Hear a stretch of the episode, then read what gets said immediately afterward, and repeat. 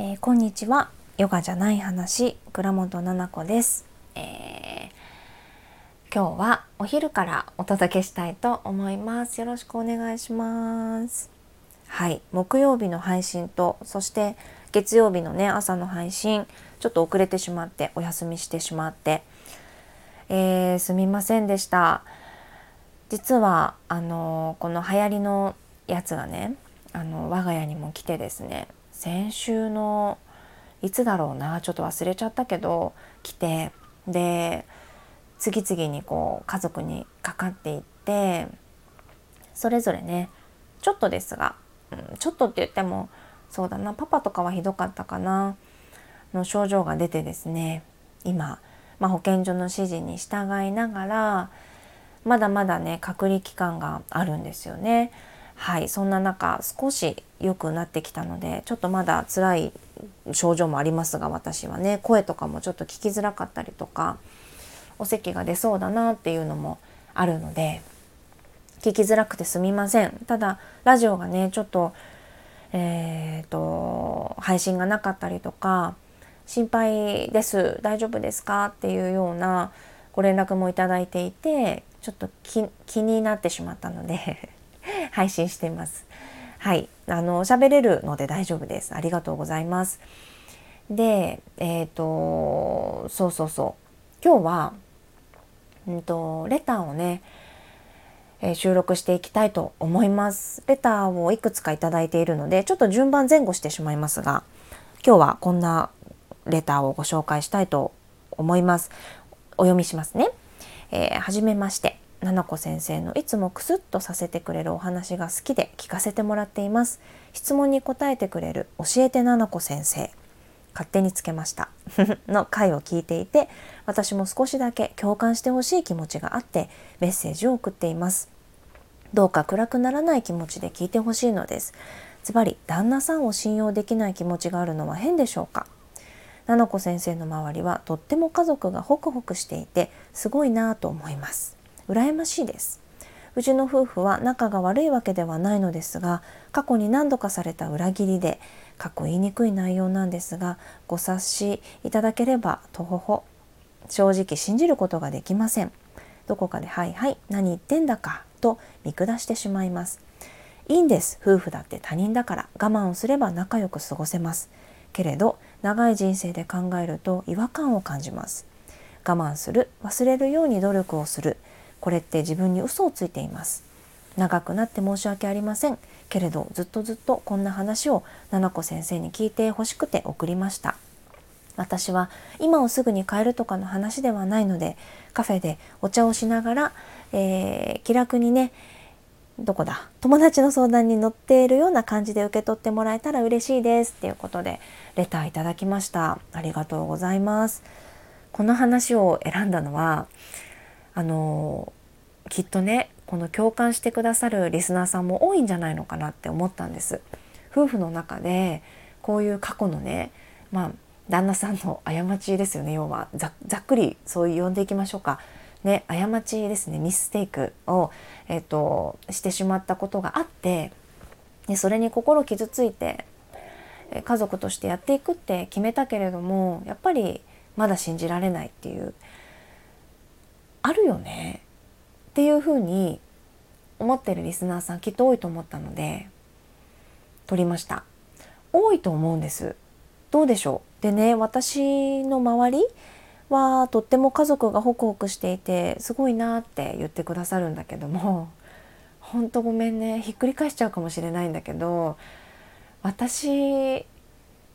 のねあの旦那さんもね本当にあの過ちのなんだろうプロというかあの 過ちしかしてないんですよ見た目通りです本当にあの怖いでしょ？見た目で見た目通りあのたくさんのね過ちをしてきてます彼は。で私がちょっとあの少数派すぎてもう話にならないって周りのお友達に言われるほどなんです実は。こういった相談ってたくさんあってプライベートでもねお友達にされることも多いんですでもいやもうちょっと奈々ちゃんに言ったの間違えてたわって言われるぐらいなんですでどういうことかっていうと私ってそもそもが旦那さんを信じる信じないっていうよりもこう男性ってそういう過ちをするものってちょっと思っちゃってる。ね、女性からすごい非難されるような女性です。田中みな実が言ってたそういう女性がいるからあのこういう男性が減らねえんだってあ減らねえんだなんて言ってないですよ田中みな実はそんな 言葉遣いしないんですけど言ってましたよ。それ私です。あのなんだろうないい悪いなんかいいってその肯定はしてないよ。傷つけることはとっても良くないと思ってる。だから私は前にラジオで話したように結婚っておかしくないって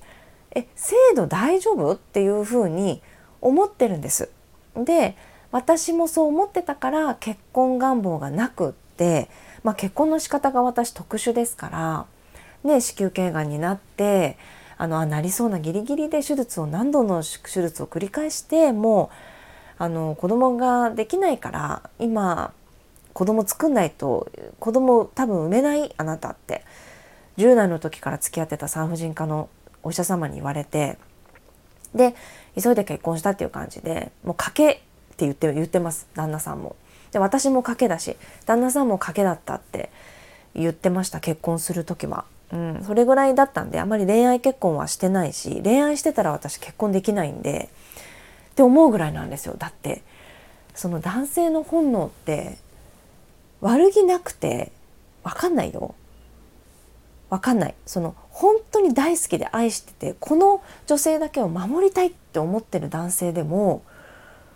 こういうことことをいたしたいっていう男性も私男友達にたくさんいるんですよ。でもね本当に大事にしてるんですよ彼女のこととかも。まあ、その子は結婚してないけど彼女のことを大事にしてて彼女も本当に素敵な彼氏だと思ってる。でも全く感情無であのそういうことにななるっていうことが平気である。でもそういうことが生物上行わないといけないから風俗とかそういったものがあるんじゃないのかなってこんなにもたくさん。っていう風な現状を見るとすごく理性的に考えて私は大好きで愛している奥さんがいてもそういう過ちを犯してしまってごめんなさいっていう男性もいるんじゃないのかなって思ってる。で私は1回2回のそのせあの ちょっとイヤホンしてもらっていいですか？1回。1回2回のその性行為でも心が動かないっていう男性がいると思ってるんです。なので旦那さんのことをその性行為をしちゃうしちゃわないの信用っていうのはないですけれどもそこに人としての尊敬だったりとかなんか人として信じる信じないっていうのは信じてるんです。でも性的なことっていうのはまあ、過ちを犯しちゃう時もあるよななぜだったら男だから二十何歳で結婚してくれて私と私としかしないで死ぬまで90歳100歳まで大丈夫？ってちょっと思っちゃったりする？そんなことってあるのかなって。私は旦那さんと結婚してから、まあ、こんなとこところでそれしか言えないだろうと思うかもしれないけど本当のことで旦那さんと結婚してからまあ旦那さんとしかないけれどもねえなんかこれってもうちょっと本当にシビアな話になってくると思うんだけれどもまあね女性の話はまた今度にしてなんかクローズドで喋りましょうよかったら。でも男性に関して私がズバリ思ってる本心ってこうなんですよね。だから夫婦仲すごく私良いですしだけど過去に旦那さんはあの過ちをしてしまったことがあるそうでもそれでもとっても大好きでもういなかったら死んじゃうっていうふうに言うぐらい愛を伝えてくれたり、まあ、言葉態度時間たくさんを使って私にあの開示してくれてます旦那さんは。それでもなんか過ちなのか遊びなのかちょっと分かんないけれどもまあそういうところっていうのは私はね何にも心が動かないんですよ。心が動かないっていうのは怒らない別に何ていうの落ち込まないなんかなんだろうな本当なのだから私これが少数派だと思ってるからね本当に参考にならない私にね教えて七子先生でくれたのが本当ちょっと申し訳ないなと思っちゃってるんだけどこういうに人間も一人いるっていうところで聞いといてください。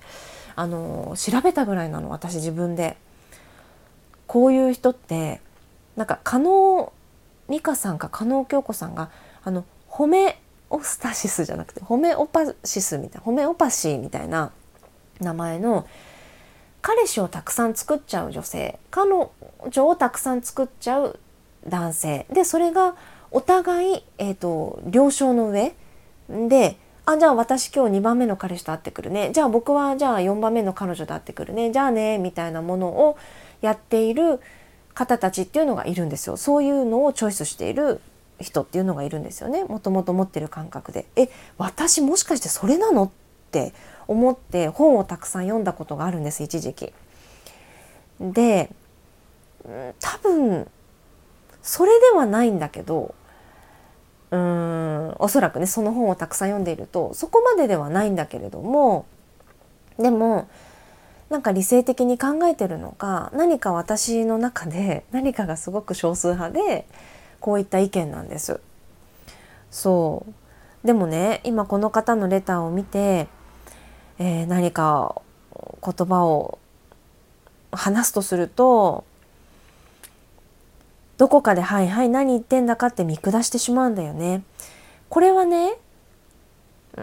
んそうだね長く続いているとやっぱり違和感になってきてるよね。自分に嘘をついているよね。長い人生を考えると違和感を感じるよね。これはすごく共感する。何か旦那さんに言われたとしても例えば大切だよとか好きだよって言われてもはいはいお前前にやったんだからなって信用できないからなって思ってしまうっていうことなんだよね。そうだからこの方の中でもしかしたら癒えてないんだよねその傷が。だから私はさその傷がさあのあった時もあったけれども、うん、今もし行われたとしてもあんまりないんだ？そうだからちょっと私ベースで考えるの一回やめるね。あそうね。傷がは癒えた方がいいと思う。だからとにかくうんとどういう形で仲直りをしたのか話し合いをしたのかがそこまではねあの細かく書かれていないし書かなくてももちろんいいんだけれどもうーん何か、うん、解決策に挑んだ方がいいかもね。そう傷自分の傷を癒えることっていうのをチョイスした方がいいと思う。それが自分一人でできることなのか旦那さんとの話し合い時間を取ることで解決するのかどうか、うん、正直このまま、うん、と信用ない中で違和感を感じながら死ぬまで生きているっていう夫婦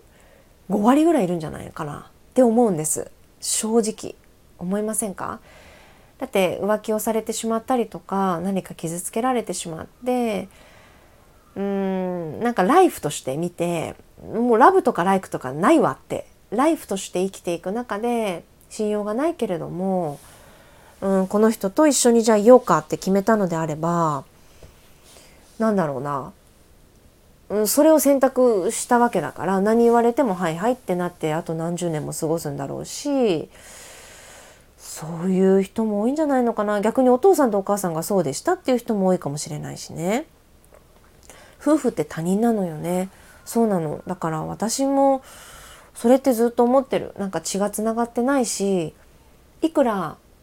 こうやって家族として過ごしていても何があってもおかしくないなってちょっと思っているから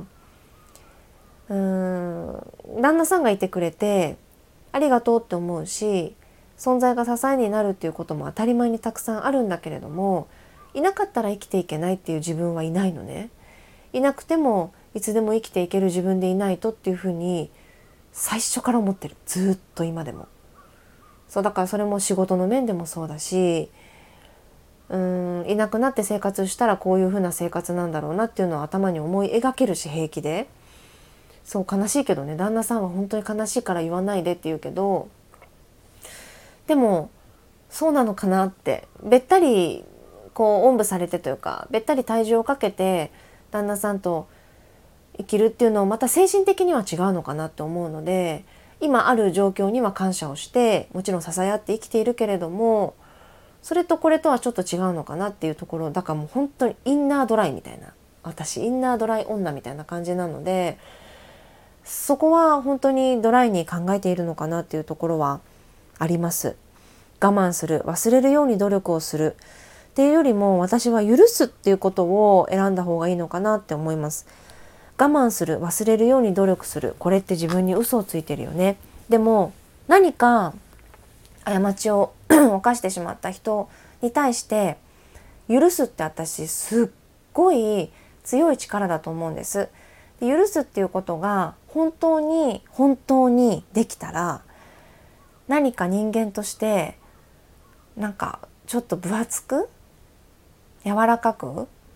なれるのかなって思っています。だから私は旦那さんのことをたくさん許しているしこれから過ちが何かまたしちゃったとしても多分許すんだろうな。なんか人として信用できないみたいなことはないですね。なんか男性の性欲としてこの程度なんだなっていうのはあるけれども 怖ちょっと言ってること怖かったですね。この程度の性欲なんだなこの人はって思うかもしれないよ。はなないよ。ないけどもしあったとしたらそういうふうに思うかもしれない。ね。だからうんそうだね。心が動くのかどうかっていうところとあとはなんか人として我慢とか忘れるっていうことって難しい。努力しても難しいからできてないんじゃない？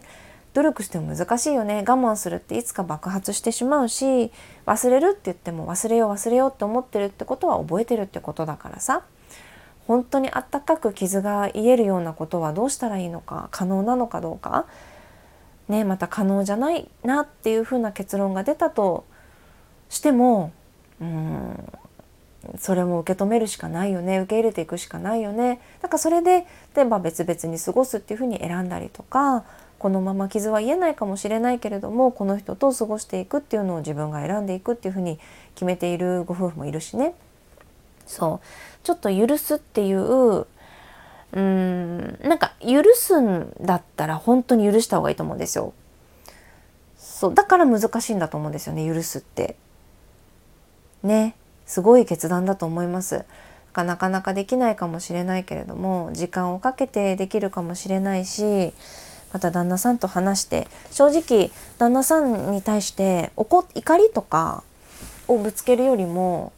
うんと、期待だったりとか、うんと、悲しさっていうところを自分はちゃんと出して話してみると伝わるかなと思ったりします。怒りとか裏切りみたいなところがフィルターにあって旦那さんと話すっていうよりかはとにかく許したいんだと。でこれから一緒に歩いていきたいんだっていうふうに自分は決めたけれどもまだまだどうしても、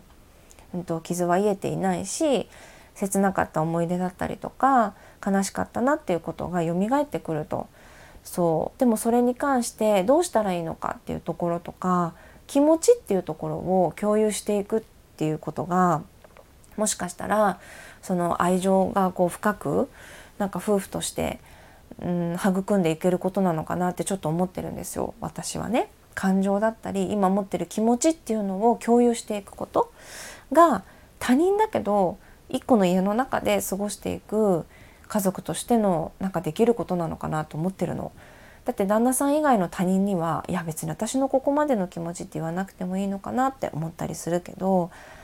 うん、だから気持ちは共有していきたいから一人でこう我慢したり忘れようと思わずにまだ消化されてないんだとしたら、まあ、頃合いを見て、ね、旦那さんの良いなという時にだったり2人きりの時間っていうのが作れるのであれば、うんと、言っていいと思うよ。その言った時にどういうふうな返しをしてくれるのか旦那さんがねどういうふうに寄り添ってくれるのかっていうところでまたね考えればいいんだと思うしうん、悲しい寂しいっていうのは出していいかなと思います。これって難しいよね自分に嘘ついてるみたいだよね。うん話尽きないよねこれってほんと喋っちゃったら2時間ぐらい喋れちゃうかなって思うんだけどもっとそれじゃ足りないかな。ね許すって難しいし男女のなんかこの難しいじゃない性欲とかが絡んでくると分かんないじゃん。男性のなんか欲ってどれぐらいなのかって分かんないし私本当にこれイヤホンでみんな聞いてくれてたらありがたいんだけどね。あの徳井さんがお笑いのなんかテレビでその男性の浮気だったりとかそういうことに関してお話をしてた時にねいや本当にね2本あったらいいと思うんですよって言ってたのね。2本。だから大好きな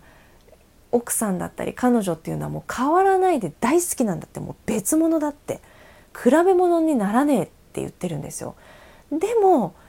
なんかしちゃうんだってそのどうして男ってこうなのかなって言ってたの。だから別物って分かりやすいように2本欲しいって言ってた時にも私がまず爆笑したのね。なるほどなと思ってで旦那さんもすごい笑ってて、まあ、共感してんだろうね。そう だからそれすごい分かりやすいなと思った。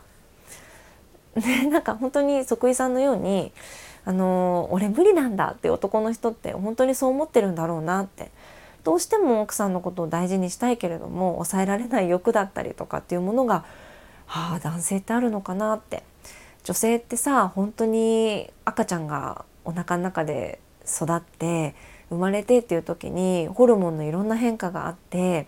旦那さんのことをすごく嫌いになっちゃったりとか匂いでねなんか敵だと思っちゃったりとかいろんなホルモンのこうバランスがあってねっていうのを私しかわからないでしょ男性ってわからないじゃない。それと同じで男性って女性のことを全部は理解できないしまた逆もそうだと思うのね。だから私は許そうと思う。あの同じ女性だったらむむって思うこともあるかもしれないよ。でもなんか私女性でなんか不倫しちゃった友達とかもいるけどうんなんかまあそうなんだろうなと思ってまあそんな否定はしない、うん、肯定もしないけど否定もしないって感じなんだけどなんか強いのかなと思うその欲が。うん、だからうん男性のこと全部理解できないんだったらこの人といるって決めたんだったら許すしかないのかなって。もっとその違うところでなんか人間として見てもいいのかなって思ってる派です。だから田中みな実ちゃんがねこういう風な女がいると私みたいな女ねがいるとその男性が肯定的に思ってくれる女性もいるんだと思って